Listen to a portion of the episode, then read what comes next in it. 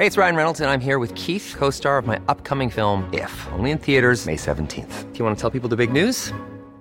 All right, I'll do. Sign up now and you'll get unlimited for $15 a month in six months of Paramount Plus Essential Plan on us. Mintmobile.com slash switch. Upfront payment of $45 equivalent to $15 per month. Unlimited over 40 gigabytes per month. Face lower speeds. Videos at 480p. Active Mint customers by 531.24 get six months of Paramount Plus Essential Plan. Auto renews after six months. Offer ends May 31st, 2024. Separate Paramount Plus registration required. Terms and conditions apply if rated PG. Periodismo en riesgo.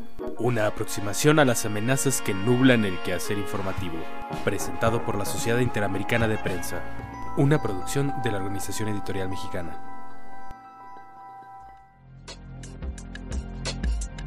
¿Qué tal? Bienvenidos a una edición más de este podcast, Periodismo en Riesgo, un podcast donde revisamos el estado que guarda la libertad de expresión y el acceso a la información en todo nuestro continente, ya que la Sociedad Interamericana de Prensa es quien nace que revisemos este estado en todos los países de nuestra América Latina. Yo soy Alejandro Jiménez y el día de hoy tenemos una, una charla que se ha vuelto ubicua. Todos los medios de comunicación en el mundo están reflexionando, se están pensando, revisando, preocupados sobre la, la, llegada de las nuevas tecnologías, de la inteligencia artificial al periodismo, a la educación, a la sociedad en general. ¿Qué va a ser de los trabajos en el futuro si una máquina puede ya redactar cosas por sí mismas o puede eh, ir aprendiendo cómo hacerlo, cómo mejorar lo que uno pudiera hacer como ser humano. Y este lanzamiento del chat GPT, que ahora ya es muy famoso, aun cuando fue apenas el lanzamiento el 11 de noviembre pasado, bueno, pues tenemos que ya haya generado toda una revolución en el campo educativo, en el campo de los medios de comunicación. Para eso hemos eh, convocado y hemos querido para platicar a Manuel Alejandro Guerrero, un académico reconocidísimo en México durante muchos años, el coordinador de las carreras de comunicación en la Universidad Iberoamericana, actualmente realizando labores académicas en Washington, haciendo revisiones justamente de la labor de los periodistas, las fake news y toda esa revisión necesaria que tenemos que hacer en tiempos de la posverdad. Manuel, pues muchas gracias por acompañarnos. Vimos que tú ya escribiste algo en un periódico mexicano, en El Sol de México, donde hablabas de la inteligencia artificial aplicada a la educación. Tu postura era, no, no era tan radical de que erradiquémosla no convivamos con ella, sino que aprendamos a vivir en este nuevo mundo, enseñemos a los alumnos a que este es un complemento, es una herramienta, pero no puede ser nuestra fuente de información primera, ¿no? En el caso del periodismo, en el caso de la comunicación, también hay muchas, uh, muchas dudas, hay mucho recelo respecto a lo que pueda venir en el futuro. Sabemos que no tienes una bola de cristal, pero sabemos también que eres un gran estudioso de estos temas. Manuel, ¿cuál sería un, un, una primera impresión tuya de estos temas, así como, como opinión de saque? Pues muchísimas gracias, Alejandro. Te agradezco mucho por, por esta invitación. Pues mira, yo de entrada diría que no hay que estar temerosos, sino más bien hay que ponernos a estudiar y a entender mejor cómo utilizar estas, estas nuevas eh, tecnologías en favor de, pues, de las diferentes áreas y campos del saber en este caso específicamente del periodismo. La inteligencia artificial, pues en realidad ya lleva con nosotros un buen rato, ¿no? Eh, lo tenemos desde los famosos algoritmos en las redes sociales que nos preseleccionan lo que nos gustaría ver en función de nuestras elecciones anteriores, hasta los chatbots, ¿no? Que nos dan servicio al cliente respondiendo a nuestras preguntas frecuentes en tiendas departamentales, en bancos, etcétera. ¿Cómo nos va a afectar este tipo de programas? Bueno, pues eh, algunos dicen que pues, se trata de una auténtica revolución con el chat GPT, del tamaño de la imprenta, tamaño de la radiodifusión o de la Internet. Y para otros, en cambio, no tendrá efectos muy distintos de los que, por ejemplo, ha tenido Wikipedia.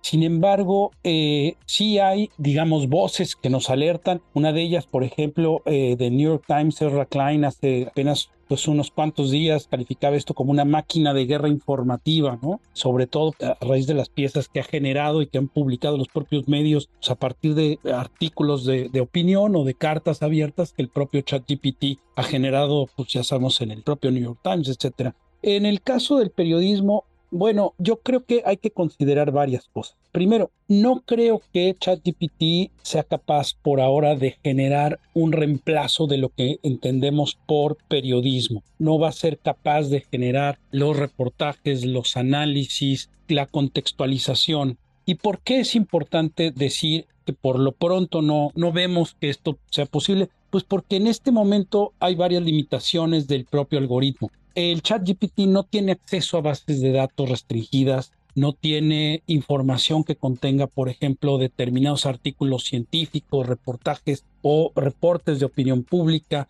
Y entonces de entrada pues está muy alimentada por la información abierta con la que se ha configurado y que contiene datos pues generalistas hasta 2021. Y esto lo dice la propia plataforma. Y entonces pues sí, si le pedimos a ChatGPT sí nos puede dar una receta para hacer un pastel de chocolate, nos puede redactar un cuento de terror, nos puede dar el discurso de graduación de la escuela o la fecha de independencia de Brasil, pero no nos va a decir qué dijo Alejandro Jiménez en un artículo del Sol de México de 2018 no nos dice tampoco de entrada o no nos da un análisis de las cifras de homicidios del INEGI si no le cargamos nosotros esta información, ¿no? Entonces, de entrada depende de cómo lo usemos y del tipo de solicitudes o prompts, ¿no? Que nosotros le demos, pues ahí vamos a tener el tipo de respuestas que nos dé. Si de entrada le hacemos solicitudes esperando respuestas altamente especializadas como las que de pronto requiere el periodismo, pues muy probablemente las respuestas no solo van a tener errores, sino datos incorrectos y por eso yo creo que todavía le hace falta este pues mucho trabajo a, a ChatGPT y difícilmente en estos momentos podemos decir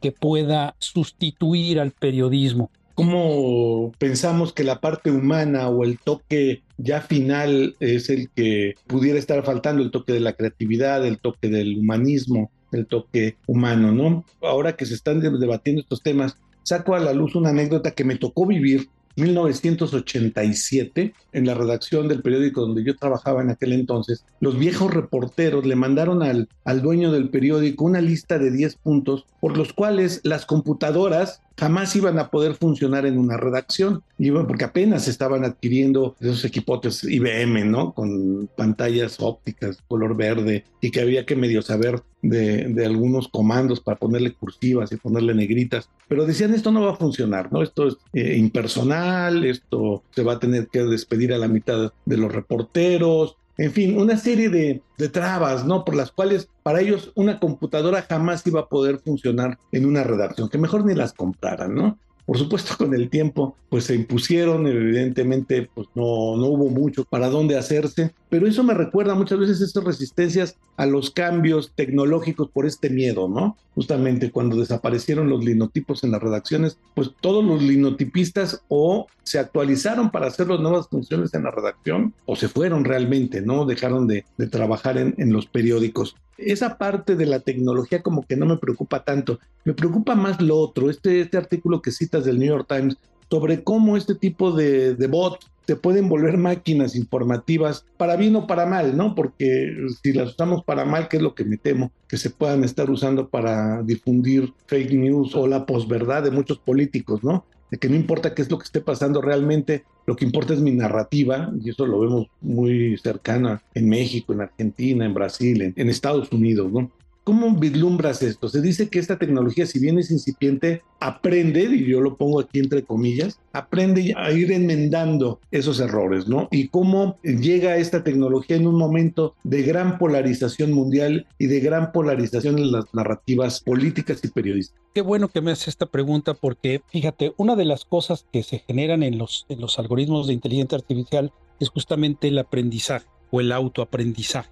En el caso de ChatGPT, entrada, la limitación que tiene de la base de datos general o de las bases de datos generalistas hasta 2021 hace que de entrada no pueda ser capaz de darte respuestas muy especializadas. Tú tienes como usuario que cargarle esa información y entonces sí va aprendiendo a darte respuestas cada vez más finas con base en lo que tú le estés alimentando para tu caso específico pero esa información con la que tú le estás alimentando no la puede usar ahorita ChatGPT para aprender como algoritmo en general y adicionar esa información a su base de datos más amplia. En este momento todavía no se puede no se puede hacer eso. Y esto es interesantísimo porque por ejemplo, si nosotros le pedimos una lista de 10 ganadores del Premio Nobel de Literatura, pues nos va a dar un listado correcto. Pero si le pedimos una lista de quienes dirigen los 10 medios de comunicación más importantes por país en América Latina, la lista seguramente va a contener errores. Tomando, por ejemplo, periodistas conocidos en cada medio, los va a tomar como sus directivos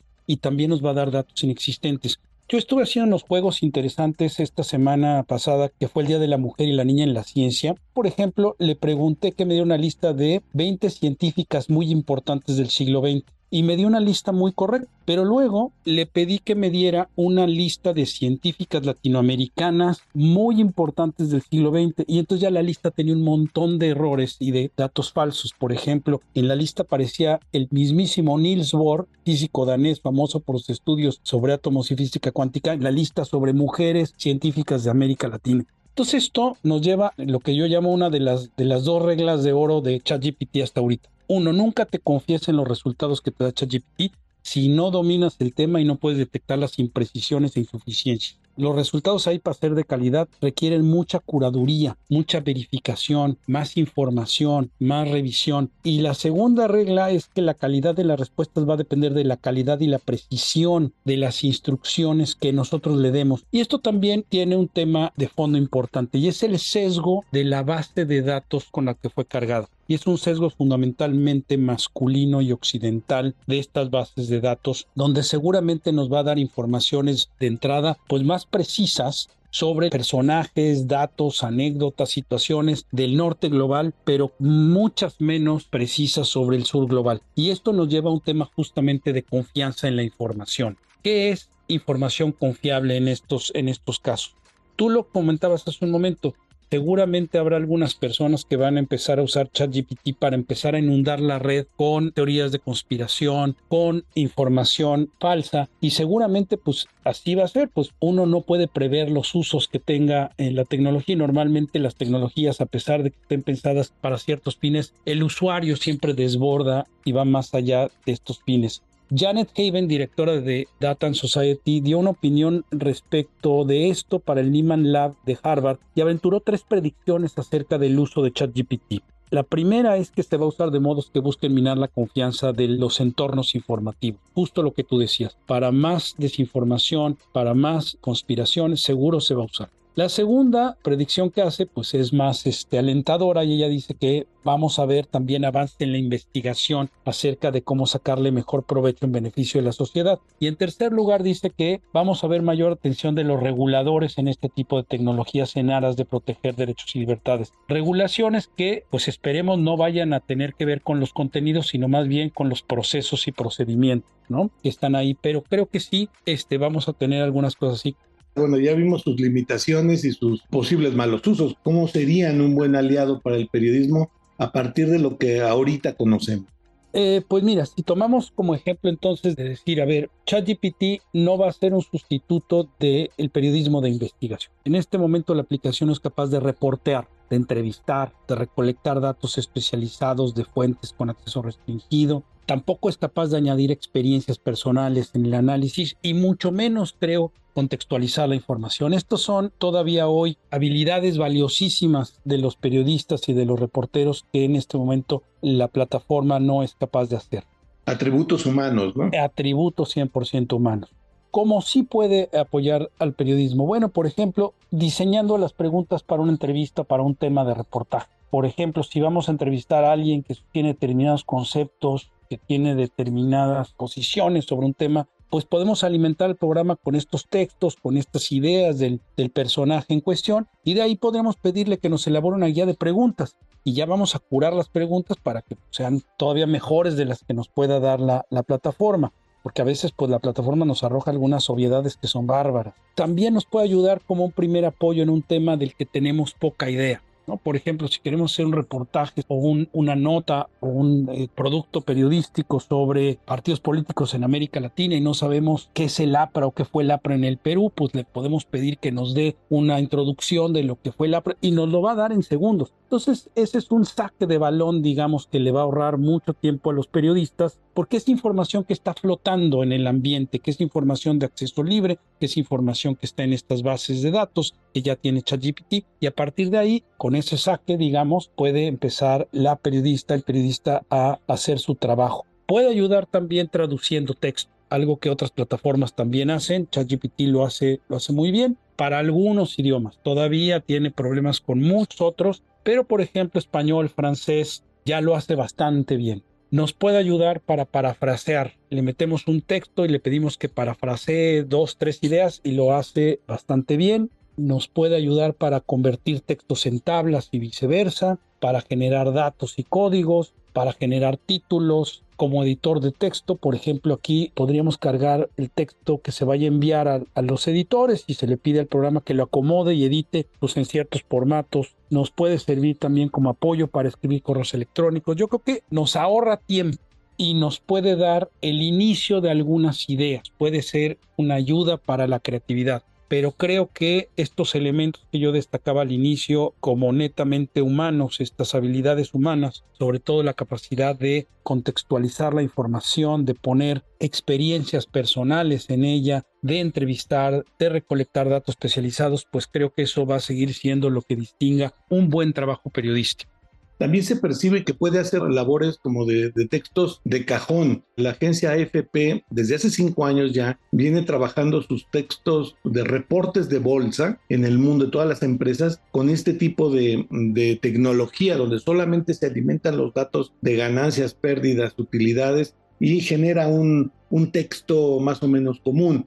En México ya un banco en su área de comunicación social, sus boletines de prensa lo alimentan con los datos duros y genera un boletín de prensa pues más o menos, más o menos legible. Pero la parte más de fondo de periodismo, como dices, de investigación, es donde todavía pues hay, hay mucho factor humano de por medio. Tú escribiste sobre este mismo tema, pero aplicado a la educación. Tú eres académico, tú eres profesor, tú eres alguien que ha estado mucho en contacto con el medio académico. Resúmenos brevemente cuál es tu posición al respecto en el tema educativo, quizá uno de los mayores miedos de, esta tecnología es que los estudiantes dejen de leer, dejen de escribir y pues nos empiecen a dar sus tareas a partir de eh, los textos generados con esta tecnología. Eh, yo creo que esto lo que implica es un gran reto para transformar los modelos educativos y la aproximación que tenemos a entender lo que es la educación y yo creo que es el momento de tomar el toro por los cuernos y de realmente eh, renunciar al entendimiento de la educación como un modelo piramidal que va del profesor o los profesores hacia los alumnos, en donde los alumnos tienen una actitud más de respuesta y de apuntar y de repetir que de ser copartícipes de su propia formación. Yo creo que aquí eh, esta tecnología, si nosotros no cambiamos ese modelo, lo que sí va a pasar es lo que muchos se temen. Si nos van a empezar a entregar sus trabajos, si van a dejar de leer y si esta tecnología pues va a sustituir pues el arte de la escritura por parte de los alumnos.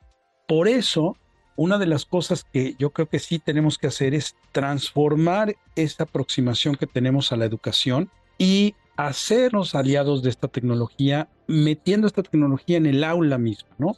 Haciendo eh, en estos procesos metacognitivos en donde estemos dialogando con los alumnos su propio proceso creativo y utilicemos esta herramienta como un saque para que los estudiantes empiecen a generar pues algunas ideas iniciales de lo que quieran escribir, cómo lo quieren escribir, pero el énfasis no es solamente en el resultado, sino en lo largo del proceso creativo y del proceso de desarrollo de sus reflexiones, de sus textos, como yo creo que podemos nosotros utilizar muy bien esta herramienta, involucrar más a los estudiantes y hacer de estas herramientas una aliada del proceso de formación que no ya de eh, solamente enseñanza como lo entendíamos este, hasta hace poco tiempo. Creo que es un gran reto y creo que es un gran momento para, para hacer esto. Igual en los medios de comunicación, ¿no? Saber cómo, cómo esto en nuestro favor y qué labores menores de entregarle y qué labores realmente importantes del periodismo podemos eh, seguir haciendo los seres humanos. Eh, Manuel Alejandro Guerrero, pues este académico, doctor en comunicación, un experto en estos temas, tiendo un puente de comunicación contigo Pues porque esto va a seguir y vamos a tener que seguir platicando sobre las nuevas variantes de lo que esto se nos ofrezca y todo lo que tiene que ver como, como fenómenos comunicativos que se pueden ir presentando sobre la marcha. Te agradecemos mucho pues estos minutos para poder platicar en este podcast y seguimos en esta conversa durante más tiempo. Te agradezco mucho. Muchísimas gracias. Yo creo que como tú bien dices, pues sí, este, en el periodismo pues va a tener esta función de hacer el, trabajo más, digamos, talachero de alguna forma. Por ejemplo, en el eh, periodismo deportivo nos va a dar los rankings de cómo salieron los partidos durante el fin de semana, etcétera. Este tipo de trabajo seguramente lo va a hacer muy bien esta tecnología. Pues muchas gracias, Manuel, y pues seguimos en contacto. Gracias. Pues mucho habrá que ver para los próximos años sobre cómo esta tecnología que de momento aparece como disruptiva, amenazadora y un tanto peligrosa, eh, se puede volver pues nuestro aliado. Muchas gracias por habernos acompañado durante este podcast Periodismo en Riesgo, una emisión de la Sociedad Interamericana de Prensa para que nosotros podamos revisar el estado que guarda la libertad de expresión y el acceso a la información en nuestro continente. Yo soy Alejandro Jiménez y junto con mi productora Natalia Castañeda desde la Organización Editorial Mexicana donde estamos grabando esta emisión les mandamos un saludo y les agradecemos que hayan estado con nosotros y nos escuchamos en la próxima edición de Periodismo en Riesgo.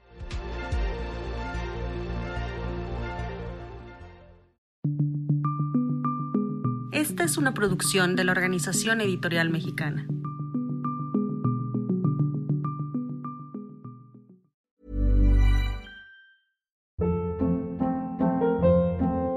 Hold up. What was that? Boring. No flavor. That was as bad as those leftovers you ate all week. Kiki Palmer here, and it's time to say hello to something fresh and guilt-free. Hello Fresh. Jazz up dinner with pecan-crusted chicken or garlic butter shrimp scampi. Now that's music to my mouth. Hello Fresh. Let's get this dinner party started. Discover all the delicious possibilities at hellofresh.com.